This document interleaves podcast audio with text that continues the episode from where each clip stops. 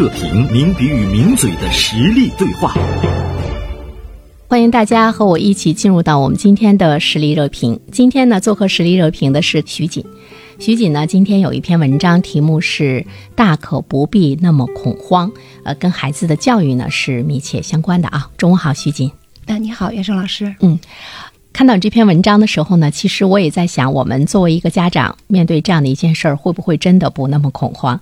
首先，徐锦跟我们说一下，这这是一件什么样的事情？嗯，对。今天写这个稿子的由头呢，是十一月六号发生在广东深圳的一件事儿。当时啊，是有一个网友拍了视频上传到网上啊。呃，这个视频呢，是因为呃一个小孩儿。他在书店里买了一些有关于言情类啊和那个盗墓方面的书，嗯，然后他妈妈应该是不是第一次到这个书店了，应该之前是有过交涉。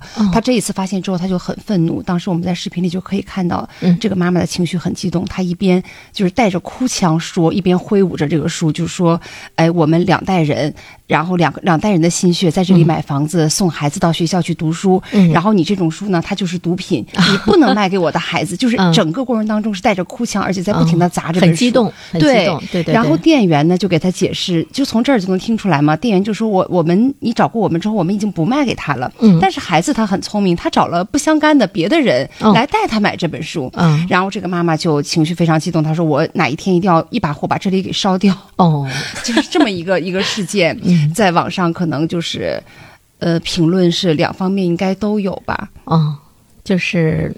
呃，支持妈妈的，支持妈妈的，对，不支持妈妈的应该算占少数。我觉得，可能我看的也不用那么。对，我就想问你，我说那个支持妈妈的能够占到多大的比例？支持妈妈的，我觉得是占少数。看了一些评论，就大家可能觉得，哎呀，是很理性，是有一些焦虑哈。现在你看这个影视作品呐，这个游戏啊，还有那么多东西不适合孩子看，这这个他无孔不入，他都在影响我的孩子，所以我是可以理解这个妈妈的。哎，无独有偶，今天我还看到就是。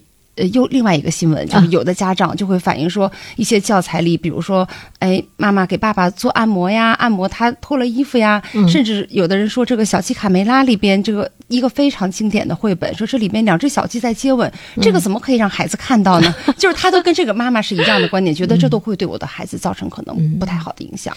我觉得，哎呀，怎么说呢？其实你你刚才我没看那个视频，你刚才说那个视频的时候，我能想象，其实这个妈妈很焦虑的。哦，他很疯狂，其实也付出了很多两代人的心血，在深圳买房子。是是，嗯，其实我们都为孩子付出了很多。其实能够感觉到他，他管不住他的孩子，于是呢，他就是希望社会的这个环境能够更干净一些。比如说，他说毒品，其实我们要思考的一个问题就是，呃，它是不是毒品？对，其实反对他的。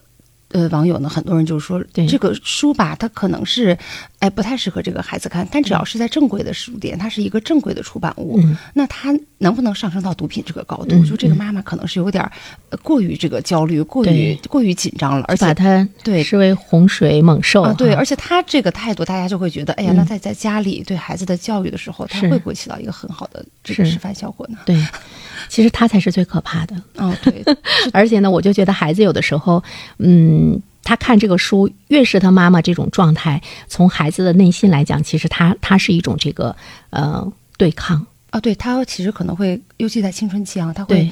小的时候会好奇，大了之后他会有对抗。对对，这个事件我就是哎，就感触挺深，因为本身自己也是孩子妈妈。是，对。而且之前就是我后来也写到了，就是孩子看书的时候呢，其实以前我也犯过嘀咕的。嗯，就是原生老师。嗯嗯，孩子就是当他看书的时候，比如说他看漫画，啊，他会有一个阶段就特别喜欢看那种呃探险类的呀，或者是，当然我觉得它涵盖了一些知识，这个漫画我们是可以给他看的。嗯。但是我们周围的有一些家长，他就会把漫画收起来。嗯。比如说孩子。嗯，前两年特别流行的那个《大中华寻宝记》，可能很多家有小学生的都知道这个书。嗯，它是呃通过这个漫画的形式来穿插了各地的风土人情的介绍呀、美食呀，包括一些历史知识啊，知识拓展的啊，对对对。但是呢，我就给他都买了让他看，但有的家长就会把它收起来。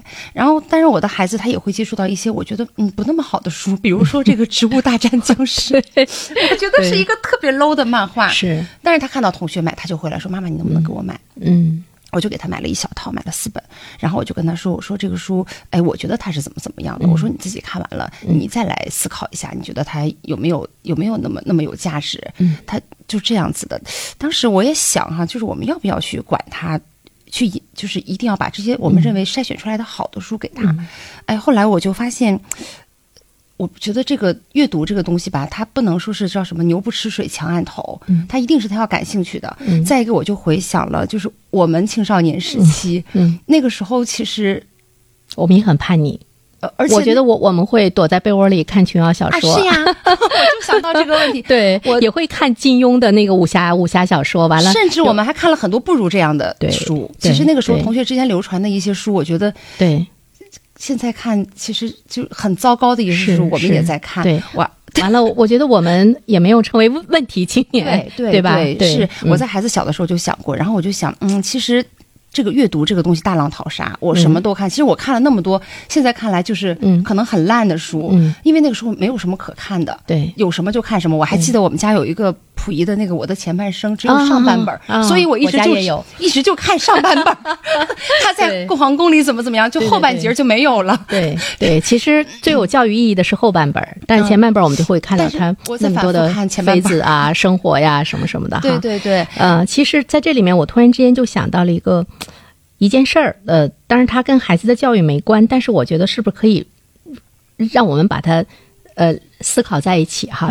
我有一个朋友，就是他，他就是生了孩子之后呢，他特别注意孩子的那个那个洁净，他尽量的让孩子用的所有的东西都是无菌的，各种各样的东西擦呀什么什么的非常干净，让我们看来就就有一些洁癖了。嗯嗯。可是等孩子上了幼儿园之后。他不可能再给他那么好的一个环境，再高档的幼儿园也不可能。是的。结果孩子呢，他就会出现什么呢？他就会出现一系列的病状，比如说皮肤过敏，比如说他的那个各各个方面的肠道的一种一种反应，嗯，或者或许是之前他的肠道太干净了，没有任何的那个甚至呼吸道菌群，对对对。之后呢，他就会出现那种特别强烈的反应。当时我们在谈这件事情的时候，我们就说：“哎呀，是不是？”给孩子之前太干净了，他没有任何的抵抗力。其实教育也是一样的，就说如果你只是给他那种完全是纯净的，他是没有抵抗力的。没有抵抗力的话呢，他一旦面临着跟他以前的环境完全不一样的话呢，其实这个孩子无所适从，他有可能最后他就他会被毁了。他会被我们之前的太干净的那种状态给毁掉。对，我觉得孩子其实就是生活在一个就是现实的世界当中，一个特别现实的人际社会当中，有好的有坏的各种各样的东西。我为什么后来对我儿子看那些书，我也不是特别去关注，因为我想。你在广泛的阅读之后，好的坏的你都看，哎，之后你就会发现什么东西是好的，是你喜欢的。是他要培养他自己的那种 筛选的能力，筛选能力。而且这种筛选能力吧，呃，我觉得不是我们去教给他的。对，很多的能力都不是说父母去教他啊，怎么怎么做。包括我儿子现在已经上大学了，嗯，就是他也会面临着很多的一些问题。但我觉得我们用我们的经验去告诉他怎么去做的时候，你解决不了。他只有在他的实践中，他才知道。啊，这样是不对的，那样是对的。就是他的这个能力，一定是在他的那个实践和分辨中才能够成长起来的。对了，我觉得我们做父母的，好像总希望把最好的提供给孩子，然后引导他一定要不走弯路。是，但是人生哪有不走弯路的呢？对，而且这个社会哪有没有坏人的呢？前两天我因为儿子那个。做作业拖沓这件事情，我总是在反复的发脾气。后来有一天，我跟他谈心，我就说：“哎呀，妈妈突然想了，可能对你的要求是有点高了哈。我想到我的小学阶段，我说妈妈那个时候是有寒假和暑假作业的，我每一次都要把作业拖到最后，马上就要开学了，然后在那儿拼命的补作业。然后你你想，你现在回想自己，这这是一个多么正常的现象呀！就是就是拖延症对一个所以呢，你看，就是我们那个呃环境下成长起来的孩子，可能你很少听着说谁厌学。你可能会觉得他调皮捣蛋，他不爱学习，但他依然呢，他会到学快快乐乐的到学校来。他可能不是学习的那块料，但是你很少看到说谁出现了抑郁，谁出现了这个精神问题。那么为什么就是今天孩子们在他的呃心理健康、厌学情绪等等这些方面，为什么会出现的比例比以前多？就我们那代可能是野蛮生长的，现在想现在的孩子，我觉得父母的手其实伸的有点太长了。我们都一样，就包括我也是，我觉得有的时候也是管的过多，伸的太长。而且，那你你会让孩子觉得他他生活挺无望的。嗯，我就觉得你那个做法特别好。他喜欢看漫画书，你就你就让他看。其实他是展开了另外的一个空间。如果他意识到他只是一部学习的机器，就除了学习还是学习，除了学习还是学习，他不丰富，你知道吗？太单调了，其实他会生病。当孩子生病之后呢，我看我看到很多家长的那种急切，他只有一个特别简单的愿望，说他提什么要求我们都答应，只要他去上学。可是以前他正常上学的时候，他提了一些要求，你为什么不答应呢？就是一定要等他出现了问题的时候，你才会说，只要他上学，他提什么要求我们都答应，吃什么、看什么、玩什么，我们都答应。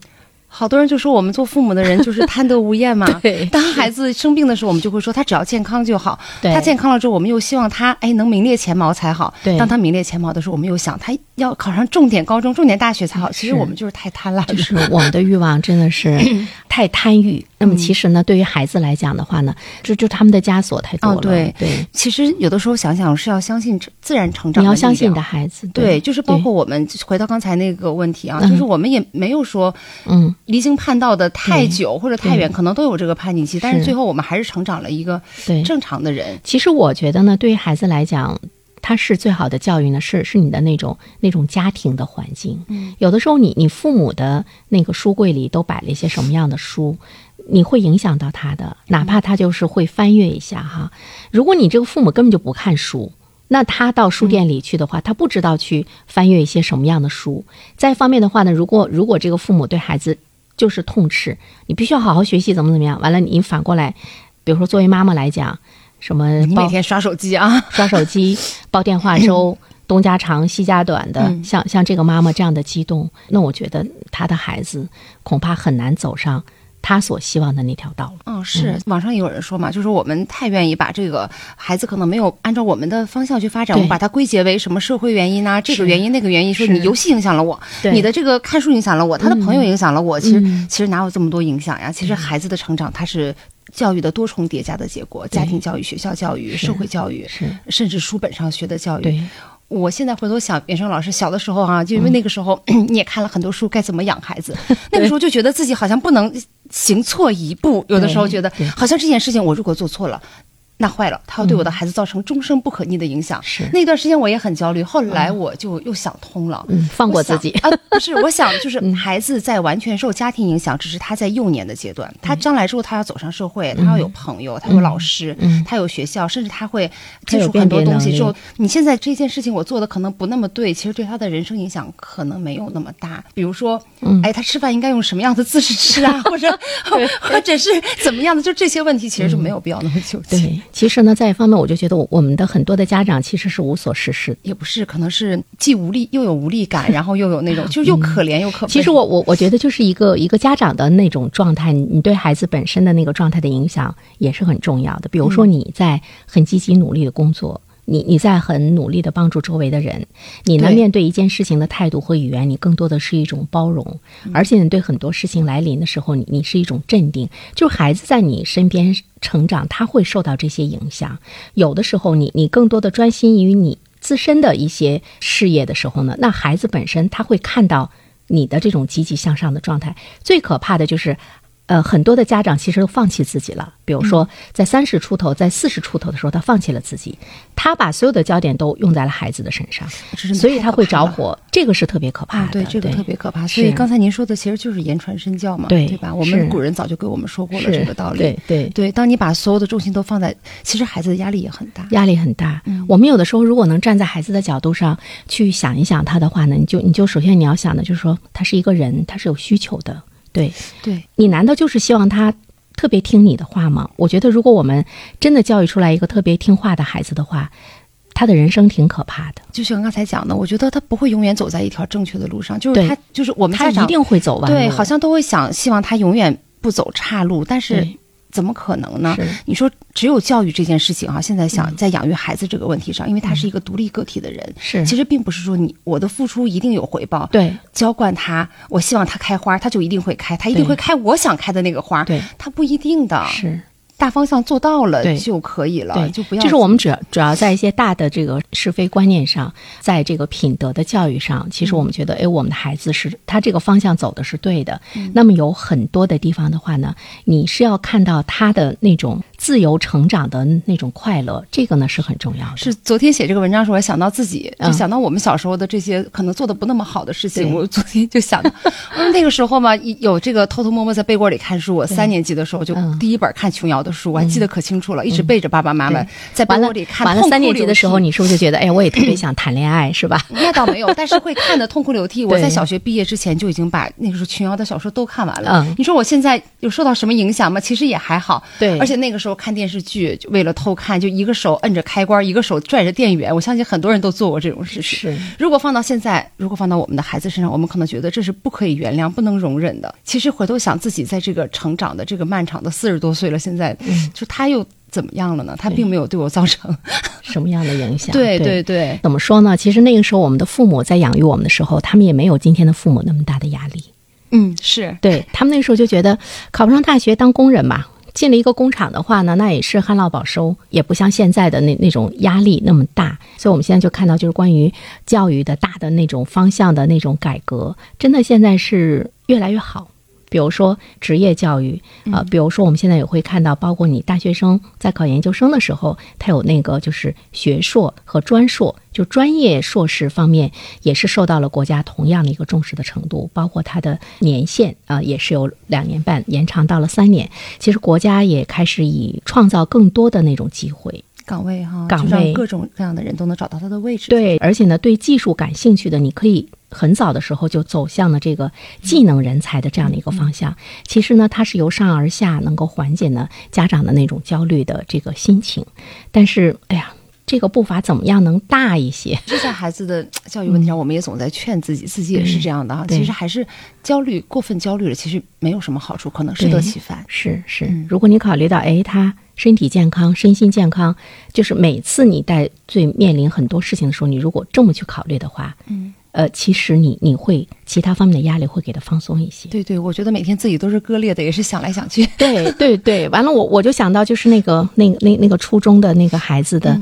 有一个孩子的妈妈在走廊里打了他一巴掌，当着很多的家长和孩子，完了孩子跳楼了。其实后来给这个妈妈带来特别大的人生的遗憾。尽量我们还是不要发生这样的悲剧。对对对，要。